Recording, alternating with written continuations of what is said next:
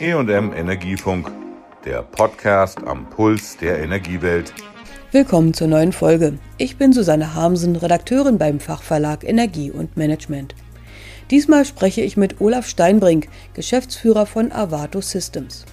Der IT-Dienstleister ist als Teil der Bertelsmann AG in Gütersloh angesiedelt. Er bietet maßgeschneiderte Services für verschiedene Branchen an, wie Consumer Products, Industrial Midcap, Media, Utilities, Health and Public.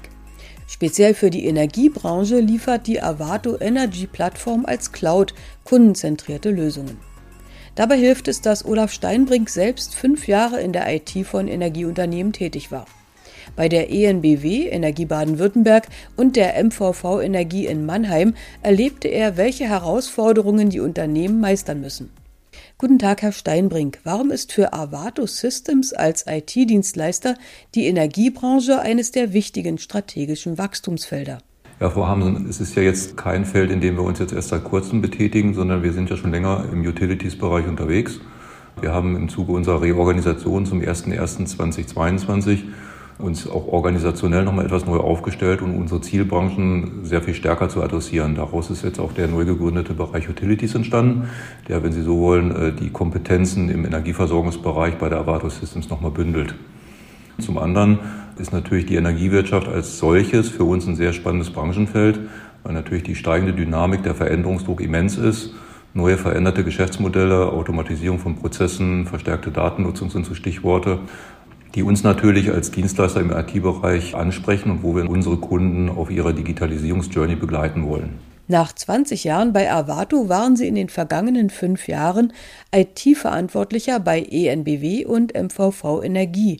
Welche speziellen Erfahrungen aus beiden Branchen wollen Sie nun bei der Rückkehr zu Avato einbringen?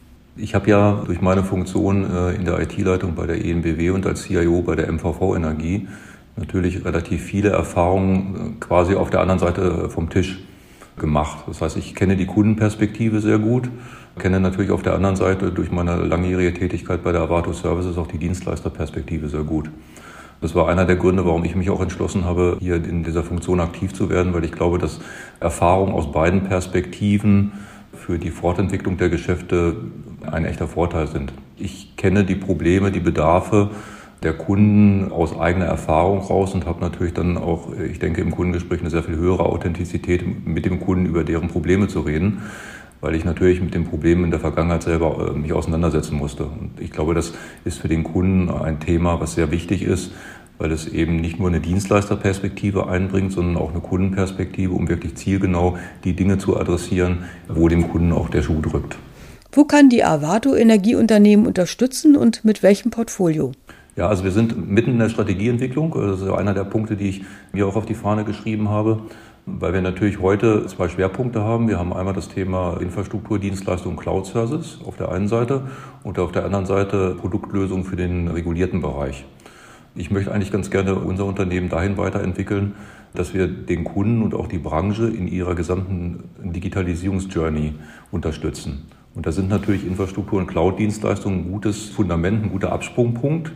Am Ende des Tages würden wir aber ganz gerne unsere Kunden auf dem gesamten Lebenszyklus unterstützen mit Produkten, Softwarelösungen, Services, Beratungsdienstleistungen und natürlich auch Infrastruktur- und Cloud-Lösungen, um eigentlich einen Service aus einer Hand dem Kunden anbieten zu können. Und ich glaube, das ist auch ein echter Mehrwert, den Avato Systems in der Branche hat, weil wir uns eben nicht hart abgrenzen, dass wir sagen, wir sind reiner Softwarehersteller oder wir sind reiner Infrastrukturanbieter, weil ich glaube, dass die Integration der Services, der Produkte und der Infrastrukturdienstleistung eigentlich der Mehrwert ist, den ein Unternehmen in der Digitalisierung braucht. Und die Energiewirtschaft ist ja äh, durch die Regulierung in den letzten Jahren, wenn nicht Jahrzehnten, sehr stark gefordert worden, weil natürlich die Komplexität der Dienstleistung, der Tätigkeiten, da ist ja das Thema Gaspreisdeckel jetzt wirklich ein aktuelles Thema, immer komplizierter geworden ist. Die einzelnen Stadtwerke, die gerade auch im Mittelstandsbereich unterwegs sind, natürlich maximal überfordert sind mit den immer wachsenden äh, Komplexitätsgraden. Auf der anderen Seite natürlich auch schauen müssen, wie sie kosteneffizient produzieren. Und da kann natürlich ein Dienstleister, der einen großen Integrationsanspruch hat und natürlich auch Skalierungseffekte für seine Kunden generieren kann, natürlich an verschiedensten Ecken helfen. Plus der Perspektive, die wir aus dem Bertelsmann AG-Umfeld einbringen, weil äh, wir sind ja jetzt nicht nur im Utilities-Bereich unterwegs, sondern wir sind natürlich auch mit einem starken Footprint in anderen Branchen unterwegs. Und da gibt es natürlich auch viele Ideen und Dienstleistungen, die für die Energieversorgungsbranche spannend sein können. Wenn es beispielsweise nur um Themen geht, dass wir unterstützen in der Ausbildung von neuen Mitarbeitern, die vielleicht nicht mehr direkt als Starkstromelektriker an den 1000 Volt Kabeln arbeiten, sondern über eine Augmented Reality Brille das virtuell tun. Nun hat jedes Unternehmen besondere Anforderungen, die man nicht mit einer Pauschallösung beantworten kann. Wie gehen Sie auf diese individuellen Wünsche ein, Herr Steinbrink?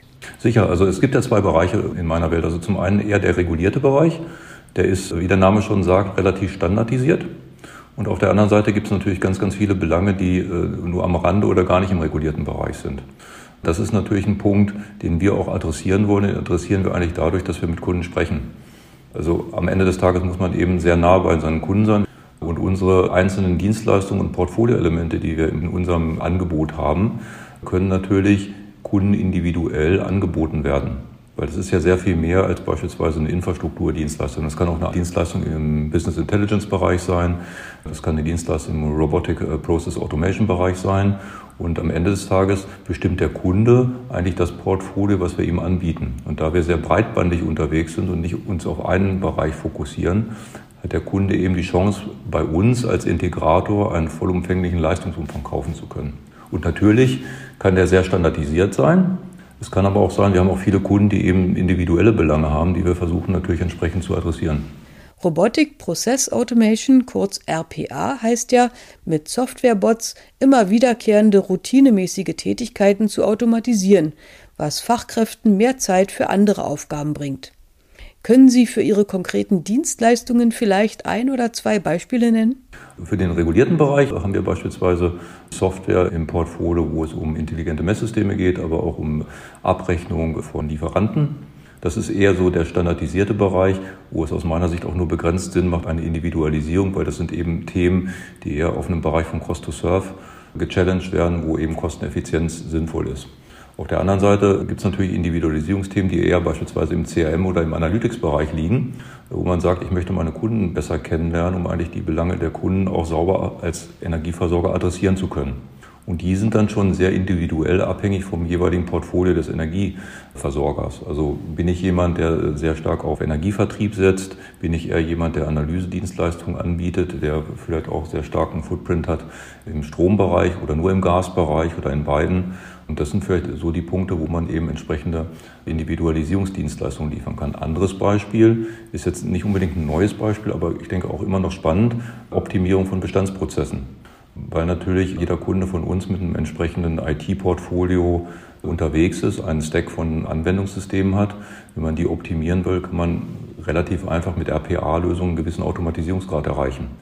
Der ist natürlich ein Stück individuell von der eingesetzten Systemlandschaft, kann aber entsprechend adaptiert werden, um natürlich Prozesse schneller und effizienter abwickeln zu können. Da Sie ja beide Seiten von innen heraus kennen, die Energiebranche und die IT, Herr Steinbrink, wie weit meinen Sie, ist die Energiebranche aus Ihrer Erfahrung mit der Digitalisierung und was muss in naher Zukunft gelöst werden? Also ich glaube, dass die Digitalisierung in den letzten Jahren Fahrt aufgenommen hat. Ich habe in, in, in den Funktionen, wo ich unterwegs war, überraschend viele Digitalisierungslösungen bei den Energieversorgern gesehen. Also es hat mich sehr positiv überrascht. Ich glaube aber, dass da noch ein langer Weg zu gehen ist und dass die Landschaft als solches sehr heterogen ist. Also es gibt, glaube ich, Kunden, die schon sehr weit sind und es gibt Kunden, die noch am Anfang ihrer Reise stehen. Das hängt so ein bisschen damit zusammen, wie das genaue Portfolio ist und wie groß der Veränderungsdruck ist weil natürlich die Energieversorgungsbranche auch neue Leistungen, neue Märkte, neue Portfolios sucht, weil so diese klassischen Märkte natürlich eher auch vom EBIT geringer werden. Ne, weil der klassische Stromvertrieb ist eben etwas, was sehr stark im Wettbewerb steht. Da muss man eben schauen, auf welchen Ecken man sich noch betätigen möchte. Also ich glaube, dass da die Journey dann noch längst nicht zu Ende ist und dass auch noch so ein bisschen eine Suche ist, welches sind denn äh, neue Geschäftsmodelle, die man durch Digitalisierung entwickeln kann? Also noch nicht mal die Digitalisierung selber, also welche Prozesse digitalisieren, sondern eher, wenn man so eher im Sinne von Disruption denkt, zu sagen, wo kann ich denn mit der Kompetenz, mit den Menschen, mit den Assets, die ich habe, für ein neues Geschäftsfeld aufmachen, was heute vielleicht nicht so im Standardportfolio eines klassischen Energieversorgers ist. Ich glaube, da gibt es eine Menge. Wenn man sich so mal die Maturität anguckt, glaube ich, ist die Energieversorgungsbranche da im Verhältnis zu anderen Branchen vielleicht noch ein kleines Stückchen hinterher. Also ich glaube, da gibt es andere Branchen, wenn Sie sich so die Telekommunikationsbranche anschauen, die ist in manchen Ecken vergleichbar. Die sind aber so vom Digitalisierungsprozess, ich würde mal schätzen, so fünf bis zehn Jahre voraus. Weil die natürlich mit ähnlichen Themen sich auseinandergesetzt haben, vergleichbare Produkte. Der Kunde guckt auf den Preis, weil Versorgungssicherheit nicht unbedingt ein differenzierendes Merkmal ist. Wenn Sie sich anschauen, wenn Sie heute zur Telekom oder zu Vodafone gehen, dann sind die natürlich auf der CRM und der Kundenbindungsecke ein Stückchen weiter als die Energieversorger, haben aber ein ähnliches Produkt. Ich glaube, dass das vergleichbare Themen sind, wo man auch Best Practice aus anderen Branchen nutzen kann, weil wir sind ja auch im Telekommunikationssektor an vielen Ecken unterwegs, wo man äh, die, diese Geschäftsmodelle und diese Ideen auch in die Energiewirtschaft bringen kann, weil ich glaube, dass sie an vielen Ecken auch funktionieren würden. Telekommunikation und Energiewirtschaft kommen ja auch zwangsläufig zusammen, wenn zum Beispiel moderne Haushalte Strom mit der eigenen Solaranlage erzeugen und die Wärmepumpe oder das Laden des E-Autos per Smartphone fernsteuern. Wie weit ist die Energiebranche schon bereit für den Umstieg vom Versorger, der Kunden beliefert, zum Dienstleister für Prosumer? Also ich glaube, das ist noch ein langer Weg. Ich glaube schon, dass sich die Energieversorger, wie Sie schon gesagt haben, die Versorger ein, ein Stück äh, sich neu erfinden müssen.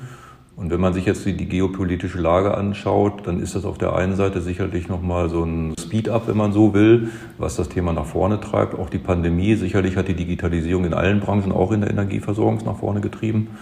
Aber der Weg von einer zentralen Erzeugung zu einem dezentralen Konsumation hat sich ja unter anderem durch PV-Anlagen, aber auch beispielsweise durch Ladesäulen zum Teil umgekehrt. Und das ist natürlich nicht nur von der IT, sondern auch von der Physis ein signifikanter Change, weil die Netze im Energieversorgungsbereich ja eher auf eine zentrale Versorgung ausgelegt sind. Und das ist natürlich eine Herausforderung, die man handeln muss, weil man natürlich die PV-Anlagen der Einfamilienhausbesitzer ja auch nicht abschalten kann. Das heißt, wenn die dann am Ende des Tages eine Einspeisung machen, muss das intelligent geregelt werden. Und die Intelligenz der IT, die dahinter steckt, um das Netz stabil zu halten, ist, glaube ich, auch nochmal eine signifikante Herausforderung, die in den letzten Jahren stark gestiegen ist. Thema intelligente Messsysteme. Ich glaube, das wird jetzt auch in der aktuellen Situation nochmal einen entsprechenden Speed-up geben. Herr Habeck hat da ja auch nochmal in den letzten Tagen Position bezogen, weil natürlich die intelligente Versorgung der Endverbraucher mit Energie und die intelligente Abrechnung dazu natürlich jetzt einen ganz anderen Stellenwert bekommt als vielleicht noch vor einem Jahr. Und das wird sicherlich der Branche nochmal so einen Uplift geben, weil ja der Einsatz der intelligenten Messsysteme sich ja bis jetzt sehr lange hingezogen hat. Das ist ein sehr langer Prozess und auch ein hochkomplexer Prozess, wo ich jetzt die Chance sehe, dass das eine oder andere auch unter dem Druck der Situation sich mal vereinfacht und natürlich ein bisschen schneller mm, dann auch irgendwie zum Ziel kommt. Welche konkreten Ziele verfolgt Avato, um diese Lösungen für die nächsten Jahre anzubieten? Wir haben ja schon einen sehr starken Footprint in Infrastruktur und Cloud-Service, haben da ein relativ großes Portfolio an Kunden. Wir haben auf der anderen Seite unsere Avato Energy Plattform, die im regulierten Markt Produkte und Services anbietet. Und wir haben eben aus dem großen Avato Systems Portfolio eine sehr große Menge an Lösungen und Services, die wir jetzt gerade dabei sind, branchenspezifisch weiterzuentwickeln. Ich hatte ja vorhin das Thema RPA mal ein wenig gestreift. Das ist ja eine Technologie, die jetzt nicht unbedingt auf den Energieversorgermarkt alleine fokussiert, die aber da sehr gut angewendet werden kann, weil da eben an bestimmten Dingen der Bedarf da ist. Diese branchenunspezifischen Lösungen, nenne ich das mal, jetzt zu einem branchenspezifischen Portfolio weiterzuentwickeln und das mal, geklammert mit einem entsprechenden Integrations- und Beratungsansatz sind die Schritte, die wir jetzt in den nächsten Monaten und Jahren gehen werden, sodass wir auch in der Lage sind, vollumfänglich unseren Kunden eigentlich ein integratives Gesamtangebot für seine Digitalisierungsreise anbieten zu können. Vielen Dank und weiter viel Erfolg, Herr Steinbrink. Frau Hamsen, vielen Dank für das Gespräch. Vielen Dank. In der heutigen Folge im Interview war Olaf Steinbrink, Geschäftsführer von Avato Systems. Tschüss, sagt Susanne Hamsen. Das war der E&M Energiefunk. Bleiben Sie voller Spannung.